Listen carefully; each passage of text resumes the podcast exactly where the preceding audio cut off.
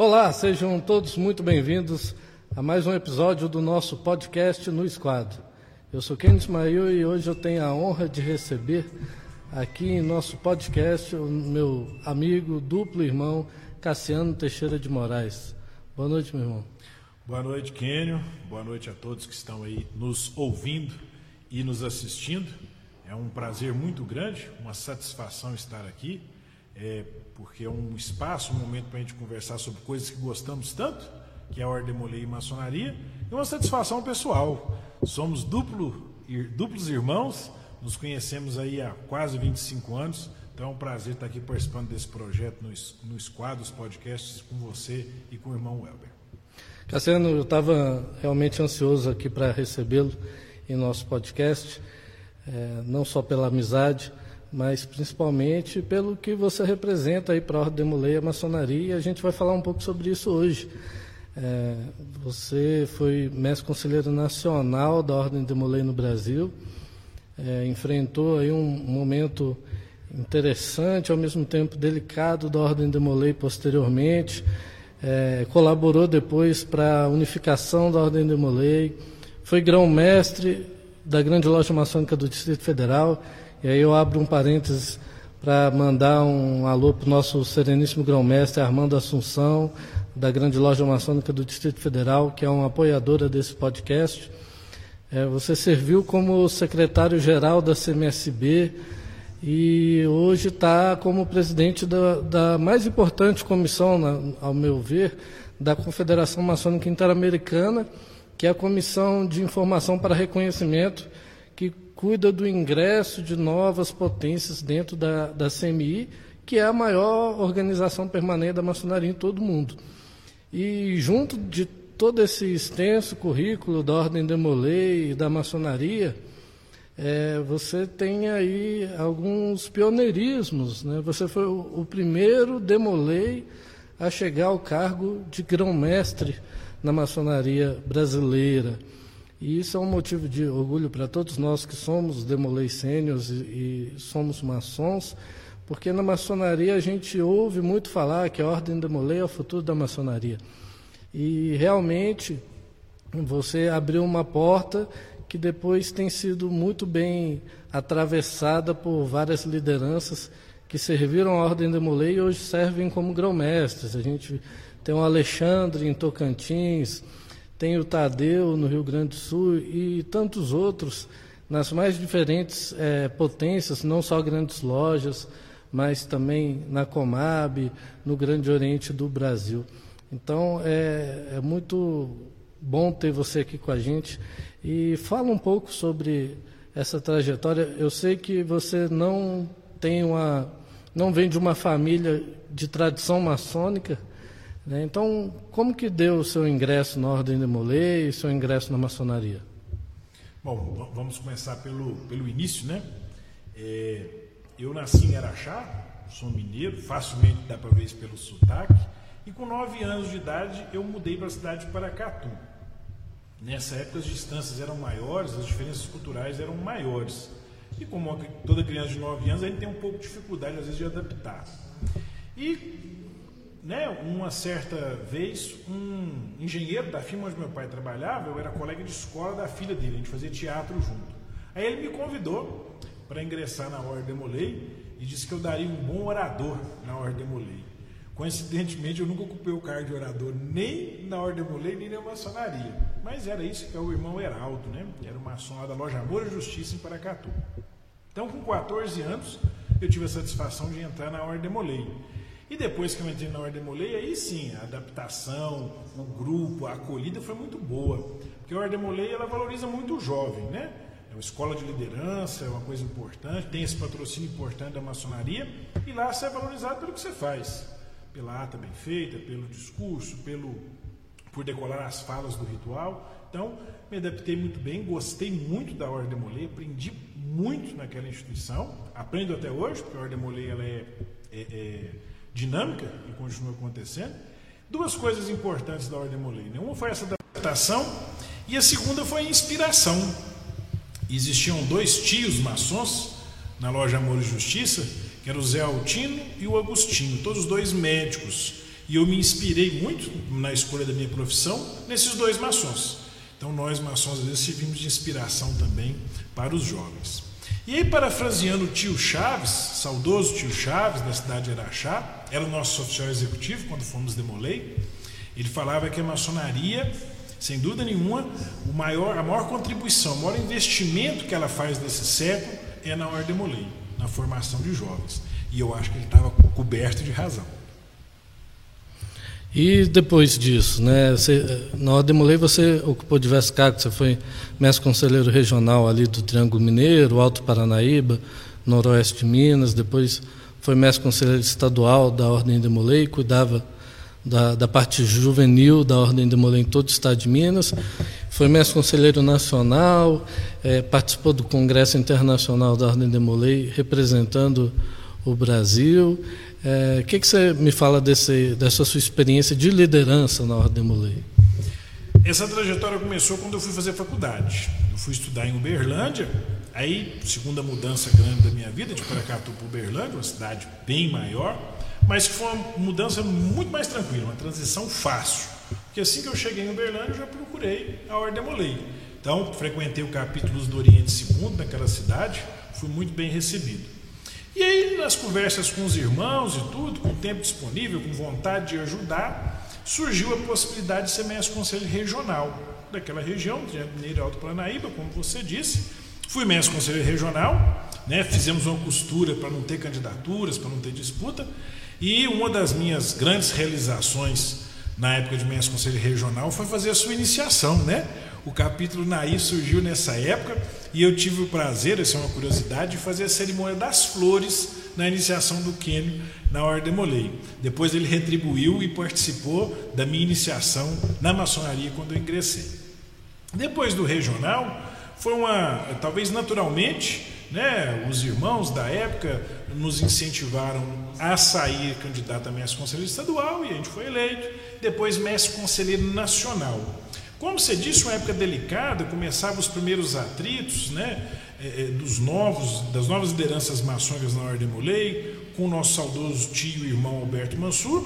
E na, nossa, na minha época não foi quando teve a cisão, mas muito pouco tempo depois houve uma separação, que durou por um tempo, onde tivemos aí dois supremos conselhos por um tempo no Brasil. Foi uma experiência muito boa, muito rica, né? É, foram minhas primeiras viagens internacionais foi quando eu era mestre conselheiro nacional. Eu tive na Bolívia e tive também nos Estados Unidos, como você falou, é, no Congresso Internacional da Ordem Molei. Experiências muito expressivas, muito boas, né? É que a gente tem. A Ordem Molei tem esse objetivo de formação de líderes. E a gente aprende muito isso. De aperfeiçoar o discurso, aprender a fazer uma ata, organizar, cuidar do dinheiro, ser tesoureiro. Todas essas coisas me ajudaram muito na minha vida, a gente brinca de vida profana, né? Quando eu ia fazer reunião do diretório acadêmico da faculdade, eu queria que o pessoal organizasse as falas quase por colunas, para organizar as coisas. Sabia fazer uma ata, cuidar da parte administrativa. Então, essas experiências foram muito, muito válidas mesmo na vida. A Ordem Molei, eu me sinto sempre em dívida com essa instituição. E aí, depois você ingressou na maçonaria, já aqui em Brasília na nossa grande loja maçônica do Distrito Federal e chegou ao grão-mestrado. Né? Foi um, um, um período é, muito positivo para a maçonaria do, do, Distrito Federal, para a grande loja em especial, é, e também você pôde retribuir a Ordem de nesse período, né? Não, sim, eu, eu iniciei na, na, loja Alvorada, também como eu disse, teve participação sua, e da Ordem de Molay, né? Eu vim para Brasília para fazer residência médica, que é a especialização da nossa, da nossa profissão, e eu vim fazer psiquiatria aqui. E fui visitar um capítulo, né, aqui em Brasília, e lá estava o irmão Quênio, o irmão Januário e o irmão Alberto, que era o venerável da loja Alvorada na época. E eles me convidaram. O Quênio era aprendiz ainda, o Alberto era o venerável, então coube ao Januário ser o meu padrinho. Então ele é meu padrinho de maçonaria. Então eu iniciei no ano de 2005 e trabalhei na loja Alvorada e tive a satisfação de ser o venerável mestre daquela loja no seu cinquentenário. Nos 50 anos, então, da loja Alvorada, eu fui o venerável mestre. Bom, acredito que a gente fez um bom trabalho, né? A loja cresceu, melhorou algumas coisas, especialmente na parte de educação maçônica, que a gente preza muito. E passamos a ter uma boa relação com a grande loja, cada vez estreitar mais os laços. Quando houve então a reeleição do Juvenal, ele me convidou para ser o delegado geral, depois que ele foi reeleito. E eu aceitei essa, esse convite, esse trabalho, essa incumbência. E assim o fiz. O melhor dos meus esforços, claro, e talvez por esse trabalho, muitos dos irmãos incentivaram que eu candidatasse também a grão-mestre, que essa positividade, esse dinamismo, essa juventude pudesse ajudar a nossa grande loja. E aí eu lembro uma pessoa que foi fundamental na, na decisão, olha, você deve candidatar, foi nosso irmão Armando.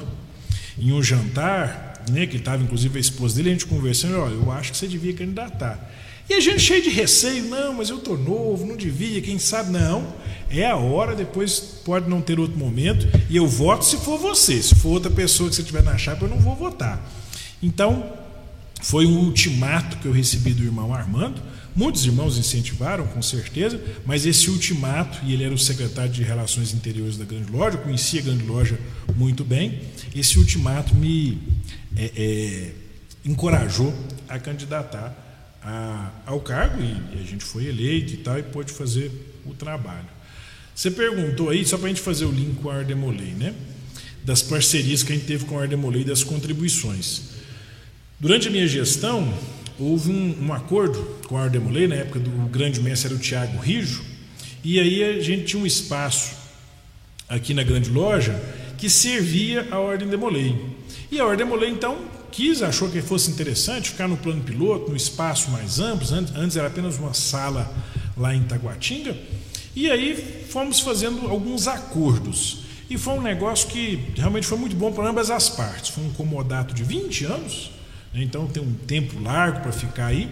E a Ordem Molei contribuiu, na época ela estava separando né, um dinheiro para esse tipo de coisa, para o aluguel, para a compra do imóvel, que nos ajudou a acabar de construir aqui o nosso, o, o, a parte da frente da nossa grande loja, que a gente chama de Palácio Maçônico, que hoje está alugado e essa obra foi começada pelo Juvenal, a gente teve né, a incumbência e a satisfação de terminar, e foi um imóvel que dobrou né, o orçamento anual da grande loja. Então ele foi muito bom. Então essa parceria a mostra o amadurecimento da Ordem Molei e mostra também que a maçonaria tem continuado, na medida do possível, sempre ajudando naquilo que pode. Perfeito. o pessoal que está nos acompanhando, nosso chat está aberto. Quem quiser interagir, fazer perguntas para o nosso irmão Cassiano, só seguir, curtir o nosso, nosso podcast e você vai estar habilitado para fazer perguntas. É, irmão Cassiano, então você deu essa contribuição para a grande loja, para a Ordem de Molay e depois você chegou ao cargo de secretário-geral da CMSB, que é a confederação que engloba as 27 grandes lojas regulares brasileiras que, é que você pode falar para nós sobre o seu período à frente da CMSB como gestor da, da confederação? Contar por que deu a inspiração de chegar lá também, né? Quando eu assumi a grande loja, é, a maçonaria, eu aprendi isso, a maçonaria ela tem uma rede de conexões muito importante. E ela é feita através de confederações. A CMSB, que é a Confederação da Maçonaria Simbólica do Brasil, mas tem a Comab, Confederação Maçônica do Brasil, é, tem a CMI, que congrega né, grandes lojas, grandes orientes e os países da América, além da Europa, parte dela, o Portugal, Espanha, Itália e França. Bom, e foi justamente numa reunião dessa que houve uma, um, um insight muito importante. Eu fui em Santa Catarina, uma das primeiras viagens que eu fiz, num seminário da CMI. E lá eu conheci o Rude Barbosa ex-grão-mestre da Grande Loja da Bolívia e que era o secretário executivo da CMI. E ele estava falando sobre uma doença que eu não conhecia ainda, que era a evasão maçônica. Mostrava o irmão Rude, através de seus slides impactantes, muitos tempos abandonados nos Estados Unidos, na Europa, na Austrália, e mostrava números. Que no século passado os Estados Unidos chegou a ter 4 milhões e 600 mil maçons, hoje tem 1 milhão. A Grande Loja Unida da Inglaterra tinha 550 mil maçons no século passado, agora tem cerca de 200 mil. Então, uma queda muito grande nesse número. E eu fiquei preocupado.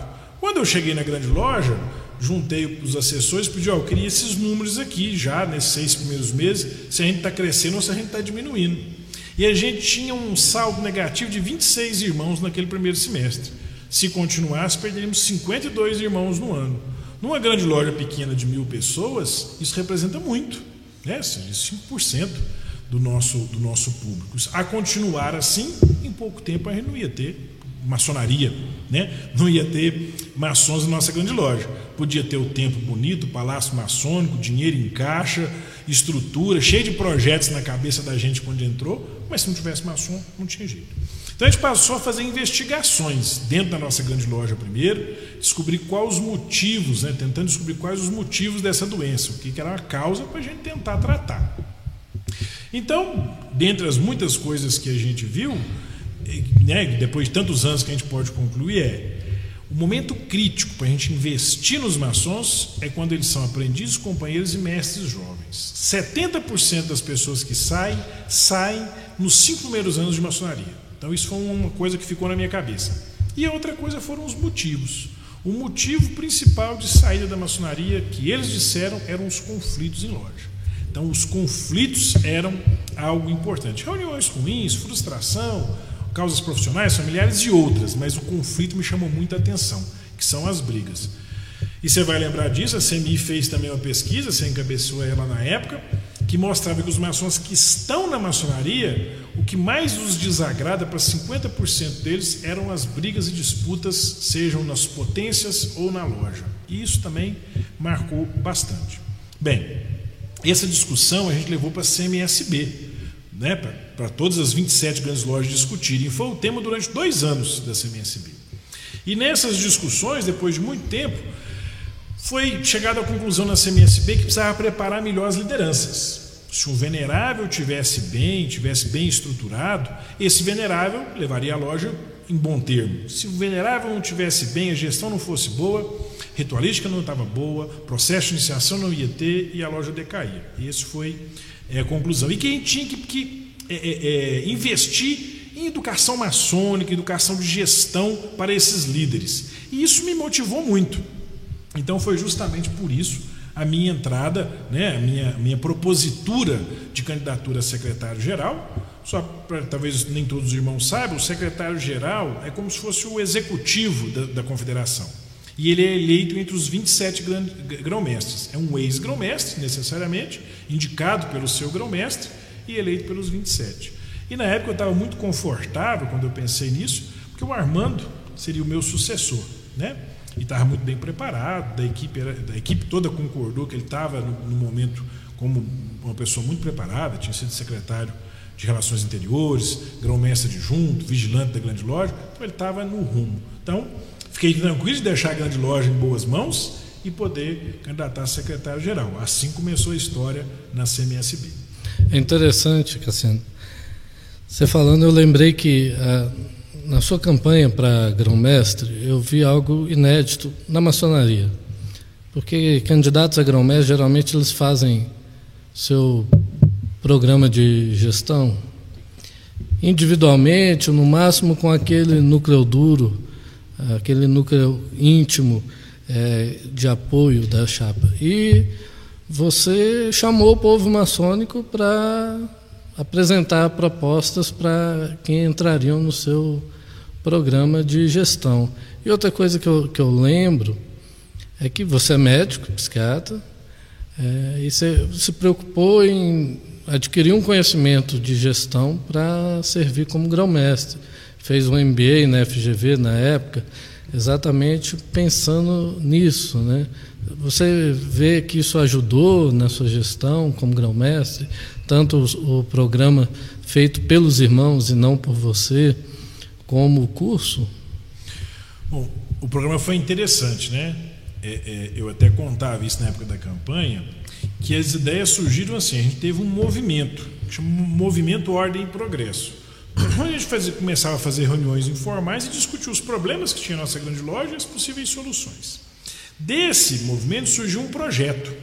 Era o projeto Ordem e Progresso, aquilo que os irmãos da grande loja queriam que acontecesse, que fosse feito. E desse projeto surgiu uma chapa para colocar esse projeto para frente e foi escolhido democraticamente entre as pessoas que participavam daquele movimento, não só o a grão-mestre, mas as outras coisas também. E eu lembro bem, né, meu, meu adjunto foi o também saudoso hoje, irmão Paulo Silveira, que nos ajudou muito na época. E, enfim, esse projeto construído a muitas mãos foi muito importante, talvez foi o que determinou a vitória, foi justamente ter sido dessa maneira. E depois veio o curso da FGV. Assim que eu fui eleito, eu matriculei no curso da FGV, no curso de gestão, no MBA, porque eu sou médico e por mais que a gente tenha boa vontade e conhecimento na área da gente, gestão é gestão. E eu preocupava em fazer uma boa gestão financeira, uma boa gestão de pessoas, de projetos, e aprendi demais, muito mesmo no curso. Foi determinante para muitas ações que eu tomei depois. E lá também tinha é, curso sobre negociação. E muitas das negociações que eu fiz depois eu lembro dos critérios. Não, os critérios da boa negociação é esse né, de ser transparente, fazer, de chegar e tal. Então, então foi muito, muito importante. Então, conhecimento, minha mãe já me dizia, conhecimento não ocupa espaço. Então a gente precisa ter, precisa saber das coisas para fazer. E eu, eu me senti na obrigação. Na minha responsabilidade que eu tinha, ela poderia ser melhor conduzida se eu tivesse melhor preparado. Então, por isso que eu procurei o curso da FGV. É, então, você teve uma preocupação de se preparar para ser grão-mestre e dentro da CMSB, durante sua gestão de grão-mestre, você viu a CMSB discutindo e chegando à conclusão da importância de preparar lideranças para reduzir esses conflitos, reduzir desinteresse geral dos irmãos, falta de conteúdo das reuniões, que é, são pontos que a gente viu, pontos de atenção que a gente viu nas pesquisas que ocorreram naquela época. E aí você assumiu como secretário-geral da CMSB. O que, é que você fez nesse sentido? Para colaborar, para reduzir esses problemas, para preparar maçons para ocupar cargos? Vamos lá, né? É, quando a CMSB, é, é, quando, eu, quando eu entrei em 2019, a solução estava praticamente pronta. Por quê? Os irmãos já tinham falado da necessidade de preparar as lideranças com coisas de gestão. Na época do irmão Jordão, que também foi secretário-geral lá do Mato Grosso do Sul, ele tinha ideia de preparar uma cartilha, meio que um curso para isso. E o irmão Ronaldo, grão-mestre de São Paulo na época, falou que era importante a gente criar uma universidade que desse aulas online para que fosse mais fácil, em vez da gente ter que ir em todos os lugares. Esse mundo moderno que a gente tem hoje do online seria possível. Pô, juntando as duas coisas, estava muito claro o que a CMSB queria, o que, que os grão-mestres queriam. Queriam que tivesse uma forma de chegar a esse conhecimento de gestão através da parte online. E aí veio a pandemia. E a pandemia, ela jogou para a enésima potência aí a capacidade e o alcance das redes virtuais. Eu aprendi que existia Zoom com a pandemia e tantos outros aplicativos aí de reuniões online, não é só é isso que a gente tinha.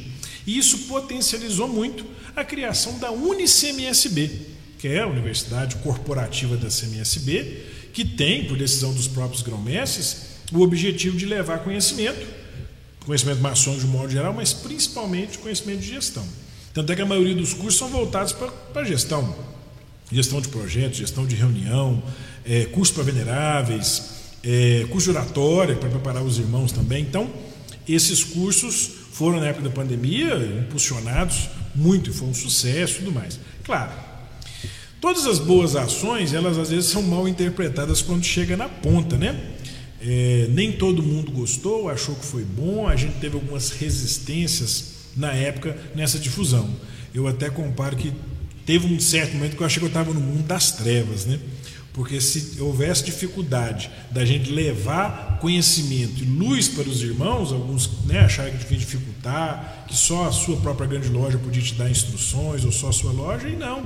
Né? Lá não tem instrução maçônica de ritual, não tem instrução maçônica de é, é, legislação. Isso cada grande loja tem a sua. Mas são instruções gerais, conhecimentos importantes para todos. Mas, mesmo com essas barreiras, né, foi sempre aprovado esse projeto na, na, na, na confederação e foi para frente, está aí até hoje. Existe a UNICMSB, existe, a gente fundou na época também a biblioteca da CMSB, com mais de 3 mil títulos aí, revistas, livros, periódicos, bastante interessante também e tudo gratuito. Os irmãos podem entrar e ver todas essas obras foi um compilado aí muito, muito interessante. Então, esses foram os braços principais para né, dar essa, essa pegada de, de educação maçônica. E o outro foi o livro. né? que a gente resolveu fazer ele através de um concurso literário. Então os irmãos mandavam em seus artigos, a gente selecionava 10 ou 20 dos melhores artigos e publicava no livro. Um foi sobre maçonaria, é, perspectivas para o futuro. Isso antes da pandemia, esse tema a gente nem sabia. E depois maçonaria pós-pandemia. Foram os dois da minha, da minha gestão. Depois foi maçonaria em tempos de paz e de guerra, já na gestão do irmão Aldino, que foi meu sucessor, da grande loja de Rondônia, que ainda é o secretário-geral. E eu vi que o Tupã lá da Glomaron tá aí, já aproveitar e já mandar um abraço para ele. Eu vi que o Marco Monteiro, também meu sucessor no cargo de mestre conselheiro nacional, duas gestões depois, mas também de Minas, foi mestre conselheiro estadual depois de mim. Então, uma turma muito boa aqui participando desse podcast. É, um abraço aí também para o Tupã, para o Mark e para todos os irmãos que estão aí nos acompanhando e se manifestando em nosso chat. É, irmão Cassiano, também ocorreram as lives maçônicas, né? Também fizeram sucesso na pandemia. É, e eu chamo a atenção também para a questão de que tudo isso que foi feito já estava previsto em estatuto da CMSB, né? A CMSB já tinha como objetivo institucional educação maçônica, biblioteca, é, editora. editora, edição de, de livros maçônicos, e isso há décadas que estava no estatuto e você arregaçou as mangas e, e produziu e a, graças ao grande arquiteto esse trabalho também está sendo é, recebendo uma continuidade graças ao, ao, irmão Aldino e, e todos os grão-mestres que estão lá gestionando a, a, a CMSB, né? Agora, as lives também foram experiências bem interessantes, elas tinham públicos de 12 mil, 13 mil participantes. A UnicMSB teve mais de, de 3 mil alunos já nos primeiros meses. Então, realmente atendeu uma, uma demanda reprimida. Você também vê assim? Sim, o, o, o estatuto, né? Foi aprovado ano após ano e tinha essa parte inicial falava das finalidades da CMSB que falava isso. E promover cursos também. Lá falava promover cursos de formação. Então isso é são os objetivos da confederação.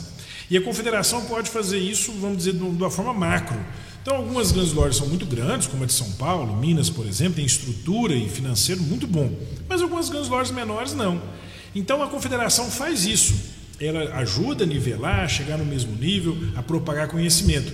E a CMSB e a UniCMSB serviu muito para isso, para fazer essa divulgação e completar aqueles objetivos que eram os objetivos estatutários. Né? O pessoal hoje até fala muito que o estatuto tem que ser reformulado, mudado, talvez porque ele cumpriu a missão. Talvez aquele estatuto cumpriu toda a sua missão e às vezes vão ter missões futuras é, mais engajadas, mais desafiadoras. Não menos, eu acho que a gente tem que sempre pensar em melhorar, em aperfeiçoar as instituições. Porque uma CMSB forte, ela torna as grandes lojas mais fortes também. Não é, não, não é uma competição. Se a CMSB se destaca ou melhora, é fruto do trabalho, do investimento das próprias grandes lojas, dos próprios grão-mestres. Então, os grão-mestres precisam se sentir cada vez mais donos da confederação. E assim eles são. Assim como os grão-mestres que são donos da CMI, que é a Confederação Maçônica Interamericana. Inclusive o Geraldo foi quem estreou, que é o secretário executivo lá da Grande Lorde do Mato Grosso, que estreou esse podcast. E é isso. Os grão-mestres também têm que se sentir muito integrados à CMI. Quanto mais forte a CMI tiver, mais forte a maçonaria de toda a América estará. Com certeza. E agora voltando a falar em ordem de Molei, como secretário-geral da CMSB, você deu sua contribuição também à ordem de Molei. Eu sei que é um assunto que muitos irmãos desconhecem, é, os bastidores, mas da, da unificação da Ordem de Molay. Né? E você teve uma, uma participação importante nessa unificação que muitas vezes os irmãos não, não tiveram, não têm conhecimento. Mas eu, eu tive a oportunidade de, de tomar conhecimento, de, de assistir um pouco desses bastidores que fizeram com que a Ordem de Molay, depois de, se não me engano, 15 anos, voltasse a ser única, no, no uma só no Brasil. É, o é, que, que você conta para a gente desse período? É, a Ordem de Molay tinha ficado muitos anos dividida E sempre essa questão da reunificação, ela sempre era falada, mas não, seria, não, não era trazida a cabo. E houve né, uma reunião que, que alguns irmãos, né, tem muitos personagens nessa história, eu vou citar alguns aqui não em detrimento dos outros, mas quem assinou esse primeiro acordo, principalmente, foram os grandes mestres dos dois Supremos Conselhos, do Guilherme Santos e o PH, Paulo Henrique, né, lá do Pará. Então esses dois né, fizeram um protocolo de intenções, junto com outros grão-mestres, com o secretário da CMSB o Jordão, grão-mestre do GOB, da Comab, enfim. E esse protocolo de intenções depois foi emperrando. Então teve vários personagens que precisaram fazer alguma coisa, que se eles não fizessem, talvez não saía. E a gente teve imbuído nessa turma aí. Então o que acontece? As três potências, elas conversaram muito, as três vertentes maçônicas é, é a melhor expressão, CMSB Grandes Lojas, Comab os Grandes Orientes Estaduais e GOB Grande Oriente do Brasil, queriam, né, achavam que seria interessante essa unificação da Ordem Demolei e queriam contribuir da melhor maneira possível. E passou a participar das mesas de negociação. Então, quando foi assinado finalmente isso, foi o irmão Múcio, soberano grão-mestre do GOB, eu como secretário da CMSB e o Ademir, na época, era o presidente da Comab. Então, essas três pessoas ficaram aí responsáveis pelos, por esses trâmites da negociação. Então, foram muitas tratativas, sentar muitas vezes e dificuldade. E aí teve um golpe de sorte, né, pelo menos na na minha participação. Um golpe de sorte foi porque a gente tem um grupo né, de WhatsApp, e nesse grupo de WhatsApp, discutindo a reforma, eu falei, não, gente, eu tenho certeza, falando aqui tanto pelo Múcio quanto pelo Ademir, que eles têm vontade, eles vão participar e tudo mais.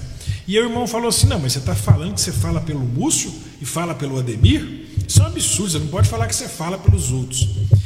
E aí eu fiquei preocupado, mas eu sabia a opinião deles a respeito, a gente conversava muito. Mas eu liguei para o Múcio, Múcio, tal, estamos conversando, tratando e tal. Posso falar em seu nome, meu irmão, pela vontade? Sou claro, pode falar. Liguei para o Ademir, a mesma coisa, pode falar. Você é demolei, você conhece bem isso aí, pode falar em nosso nome.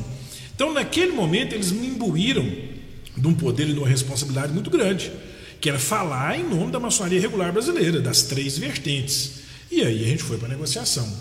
E não foi para uma negociação de uma maneira impositiva, que é para fazer assim, não.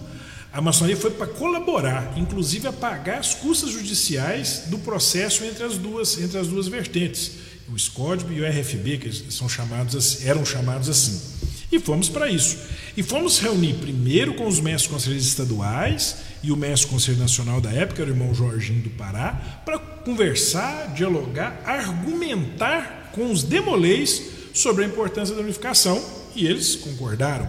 Depois fomos aos grandes mestres e eu fui pessoalmente fazer uma reunião virtual, na época o que nós tínhamos era reunião virtual, em nome dos outros dois, do Múcio e do Ademir, fazer a reunião e convencer. E por ampla maioria, pouquíssimos votos contrários, foi aprovado né, o que faltava de ajuste para acontecer a unificação. E depois disso, vieram aí os representantes do Demolê Internacional, da maçonaria, e foi feito aqui no espaço da Grande Loja, onde hoje funciona o Supremo Conselho Demolê Brasil, fazer assinado todo esse tratado de reunificação e de, daí em diante a Ordem Demolê única, é uma só.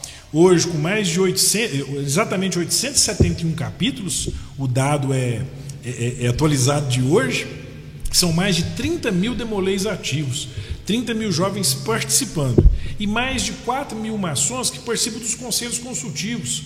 Né? É, jovem, é, são, são é, lideranças adultas que a gente fala também na, da organização e que são muito motivados. Participar da Ordem Demolei também ajuda os maçons a não saírem da maçonaria, porque eles gostam e, e investem muito na Ordem Demolei. Então, foi muito bom e usei novamente que é, nos conhecimentos que eu tinha adquirido tanto no curso da FGV de negociação, quanto nas experiências como grão-mestre, quanto nas experiências como secretário-geral. Todas essas coisas, quando a gente vai acumulando e aprendendo com elas, podem ser bem utilizadas. E foram utilizadas para o bem, que quando a gente une pessoas, une vertentes, eu acho que isso é muito bom, é muito positivo. E depois da CMSB, você não ficou parado, você foi ajudar o Geraldo na CMI, o Geraldo está fazendo um um trabalho excelente, inédito, pioneiro né, à frente da, da CMI, como secretário executivo da CMI. É, ele teve aqui com a gente no nosso episódio inaugural e a CMI tem crescido, tem prestado serviços às confederadas, tem se integrado de uma maneira é, nunca antes vista e você está nessa labuta junto à CMI. Você pode falar para a gente um pouquinho como é que está sendo essa experiência já interamericana? O, o, Gregory aqui de Minas Gerais, da, da do GONG, falou, oh, fala de CMI também, porque a gente participou recentemente no Panamá, teve a, a, Assembleia, e a CMI tem uma coisa interessante, a CMI já ajudou em alguns momentos nessa união da maçonaria brasileira. Por quê? GOB, COMAB e CMSB, as grandes lojas, fazem parte da CMI. Então a CMI agrupa essas três vertentes. Então ela acaba colaborando para isso, para essa, essa, essa bom relacionamento. E foi o bom relacionamento dessas três vertentes maçônicas que possibilitou depois também a reunificação da Ordem Molei. Um destaque que eu daria aí, e essa ideia surgiu num seminário da, da CMI em Salvador, né, que foi sediado pelo GOB, o Grande Oriente da Bahia, que tem como grão-mestre meu xará, que é o irmão Cassiano. Cassiano Bom, né? O bom, porque eu sou o excelente, né? Não é que eu sou ruim, não. Mas o pessoal tem essa brincadeira. É o Cassiano bom. E ele é um sujeito excepcionalmente. Realmente ele é um cara muito bom. E aí nessa. Ele me pediu para fazer uma palestra para explicar um pouco dessa questão de conferências e confederações. E quando eu fiz a palestra, me veio um insight. Puxa vida, né? A gente sai do Brasil, as vertentes maçônicas, Grande Loja, Grande Oriente, Grandes Orientes Estaduais, e vai reunir lá na Alemanha para discutir os problemas da maçonaria numa conferência, Conferência Mundial da Maçonaria. Vai para a CEMI. Pô, mas dentro do Brasil a gente não senta as três potências, os grão-mestres de todas elas, para discutir as coisas. Nós precisávamos ter uma conferência da maçonaria brasileira para discutir os nossos problemas daqui. E a ideia foi encampada especialmente pelo irmão Flávio, grão-mestre da Grande Lorde de Santa Catarina, até depois da manhã, dia 22 ele já vai é, é, passar o cargo né, do grão-mestrado, e ele falou: olha, se quiser, podemos fazer, podemos fazer na CMSB, que vai ser em Santa Catarina. E aí vários grão-mestres das três vertentes maçônicas encamparam a ideia e foi feito.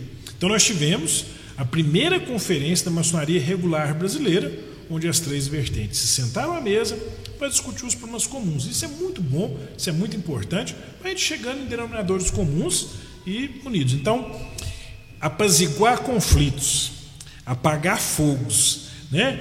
ou servir de algodão para alguns cristais, eu acho que foi a função ao longo desse período, ao longo desse tempo a gente tem feito. E isso tem sido muito bom, eu gosto muito desse trabalho né? e, e tento fazê-lo na CMI. Você falou da comissão de informação e reconhecimento, só para dar um bastidor aqui, hoje à tarde nós fizemos duas reuniões eu, o irmão Geraldo, que é o secretário-geral, o Rubens, que é o diretor é, administrativo e geral da CMI.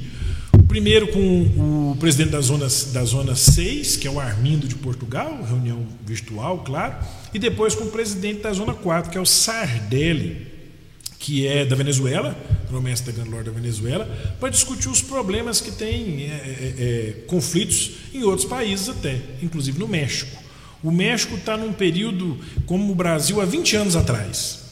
É, então tem conflitos, disputa por território, eu não te reconheço, você é persona não grata, é, você está invadindo meu território e tal, é proibido visitar esse, é proibido visitar aquele. O México está nesse momento. Então nós do Brasil levamos essa experiência boa, dessa boa convivência, desse respeito mútuo para outros países também. E esse é o momento da CMI. A CMI e o Irmão J têm um grande desafio, que é apaziguar, equacionar esses conflitos que tem hoje, principalmente no México. É um país muito grande, tem 31 estados, então você imagina que isso né, tem uma confederação também, assim como a CMSB lá tem uma confederação dos estados mexicanos, e nós estamos aí trabalhando. Então hoje o papel na CMI é esse, é tentar conciliar e organizar para diminuir novamente os conflitos. Perfeito. Mandar aqui um abraço para eu vi aqui que está nos acompanhando, nosso irmão Leandro Tempone, importante liderança da Ordem Demolei, mineiro como nós, e que está aqui é, acompanhando e comentando aqui no nosso chat. É, Cassiano, esse movimento aí da, que a gente chama movimento da maçonaria regular brasileira, que une essas três vertentes e que teve essa iniciativa incrível de realizar a primeira conferência e, e pelo que eu vejo está andando e estão desenvolvendo aí é, modelos de trabalho para as próximas conferências, já tem dado alguns frutos, né? É, não só de manifestações em conjunto, mas eu, eu aponto até o, o documentário é, da maçonaria brasileira, um, um, segredo de 200 anos revelado, que foi uma iniciativa um, com apoio das três vertentes regulares. É, eu tive a honra de ter sido convidado pela produtora do documentário para participar e que foi um.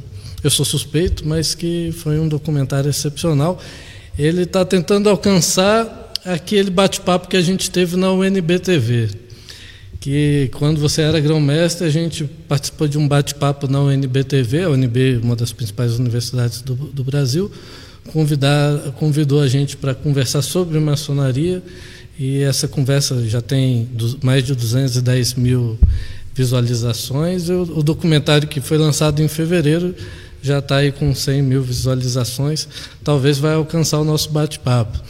Mas o que mostra é que não está ficando só no discurso, né, de somos irmãos, temos objetivos em comum, mas que a coisa realmente está andando e a gente nunca viu antes um, um, momento tão propício e fraterno na maçonaria brasileira.